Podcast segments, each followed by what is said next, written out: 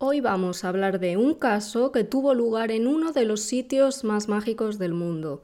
Quédate conmigo y adéntrate en esta historia, en el crimen del Camino de Santiago, un caso que estuvo rodeado de misterio y que tardó meses en resolverse.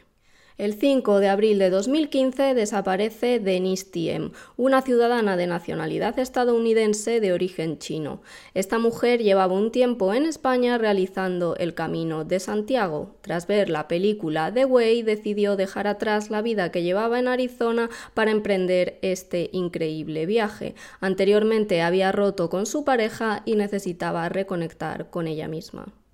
El 6 de marzo de 2015, Denise emprende el camino, lo hace absolutamente sola desde Pamplona. Durante el trayecto, Denise sí que llegó a tener ciertas conversaciones, cierta amistad con alguno de los peregrinos con los que coincidió por el camino y siempre, cada cuatro días, se ponía en contacto con sus familiares, bien por llamado o bien por Skype, para que supieran que estaba bien. Durante una de las etapas, Denise conecta con una familia. El padre de la misma le dice que haga un alto en el camino y que se pase por Castrillo de los Polvazares, porque es una zona muy bonita y muy poco conocida. Ella le hace caso y decide ir hasta allí. Una decisión que, sin saberlo, terminará costándole la vida. El 5 de abril, Denise sale del último hostal en el que pasa la noche en Hospital de Órbigo, en León, y es en el momento en el que se le pierde la pista. Lo último que se sabe de ella es que contactó vía email con una amiga británica y le contó los planes que tenía ese día. Le explicó que, como le había comentado una familia que había una zona muy bonita, tenía pensado pasarse por allí. A partir de ese momento los días pasan y la familia de Denise no tiene ninguna noticia de la mujer. Cedric, el hermano de esta, comienza a preocuparse porque ella es una mujer muy responsable y le extraña que no tenga contacto con ellos cada cuatro días como venía haciendo hasta ese momento. En la última conversación entre los hermanos, Denise le dijo a Cedric que estaba lista para volver a casa porque comenzaba a estar cansada del viaje. Por tanto, a él le extrañó que pudiera tratarse de una desaparición voluntaria y fue en ese momento cuando decidió ponerlo en conocimiento de las autoridades. A partir de ahí pasaron 27 días sin noticias de la mujer. Fue una investigación tremendamente compleja porque al hacer el camino sola, la policía no tenía de dónde tirar. La familia de Denise tenía la sensación de que el caso no avanzaba y entonces Cedric, el hermano, fue el que decidió viajar hasta España para saber qué le había ocurrido a la hermana. Tenía la sensación de que algo malo estaba pasando.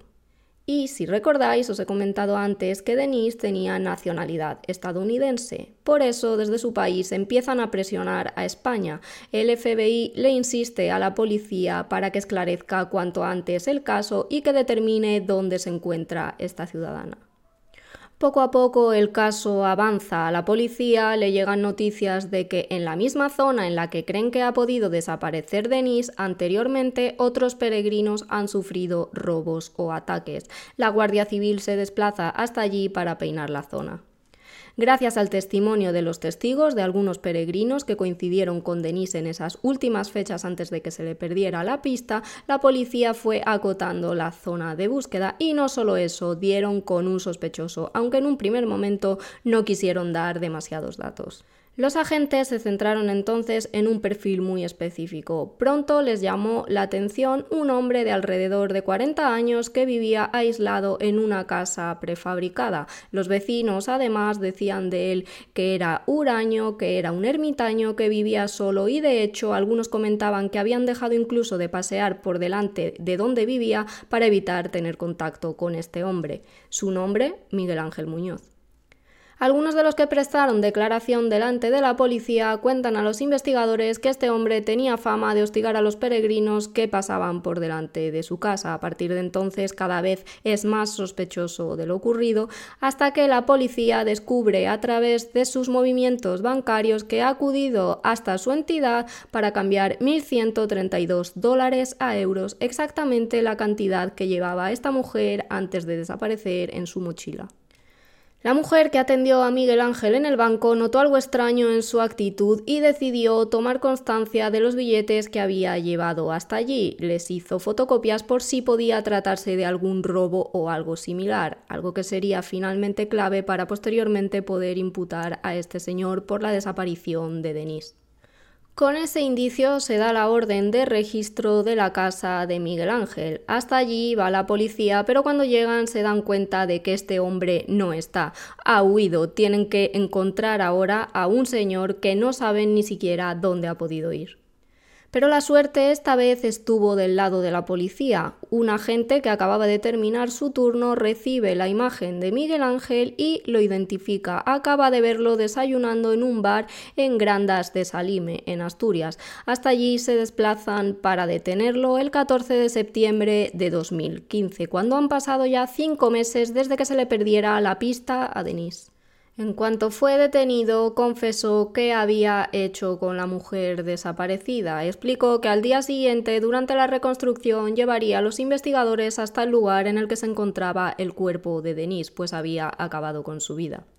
Como prometió, Miguel Ángel llevó a los investigadores hasta el lugar en el que se encontraba el cuerpo descompuesto de Denise, pues había pasado mucho tiempo entre su desaparición y el momento en el que fue descubierto su cadáver. A la policía le sorprendió con qué exactitud narraba todo lo ocurrido el día que esta mujer había desaparecido. Denise pasó desorientada por delante de la casa de Miguel Ángel. Él la vio y decidió salir para ayudarla. Ella en un primer momento aceptó, pero él empezó a contar que en un momento dado cambió por completo su actitud. Sentía como que la estaba incomodando y eso le hizo enfadar. Sin más, cogió un palo y le golpeó fuertemente en la cabeza. Ella cayó al suelo y empezó a convulsionar. Miguel Ángel asegura que, para evitarle el sufrimiento, sacó un arma blanca que llevaba con él y decidió hacerle un corte profundo en la garganta. Cuando ya creyó que había fallecido, cogió el cuerpo y la trasladó. Antes de enterrar el cadáver le cortó las manos y además quemó la mochila que llevaba esta mujer con el fin de que hubiera las menos pruebas posibles para que le pudieran incriminar. Las manos jamás aparecieron. Durante la reconstrucción, de hecho, un policía le preguntó dónde las había metido y su respuesta fue no seas ansioso, tranquilo, todo a su tiempo, pero nunca dijo el lugar en el que estaban. La policía cree que Miguel Ángel abordó a Denise bien para robarla o bien para acosarla sexualmente, porque presuntamente otras peregrinas habían denunciado que en esa misma zona un encapuchado las había atacado. Sin embargo, nunca se pudo determinar que fuera la misma persona porque no le vieron la cara. Los investigadores descubren algo que pone la piel de gallina. Este señor se dedicaba a pintar flechas falsas por el camino de Santiago con el fin de despistar a los peregrinos y que terminaran pasando por delante de su casa donde presuntamente les robaba. Una vez registrado el domicilio, la policía halla 37.000 euros, algo que les choca mucho, pues este señor está en el paro y además está cobrando 400 euros de subsidio por llevar mucho tiempo sin trabajo. Por tanto, creen que este era su modus operandi. Se dedicaba a despistar a los peregrinos, les obligaba a pasar por delante de su casa y entonces les robaba. Creen que en el caso de Denis le salió mal y por ese motivo pudo terminar con su vida. En febrero de 2016, Miguel Ángel pide prestar declaración ante la jueza y asegura que todo lo que ha dicho ahora es mentira y que si el día de la reconstrucción fue tan preciso a la hora de narrar las lesiones que tenía Denise es porque las forenses se lo habían dicho anteriormente con la única intención de que él confesara como así hizo.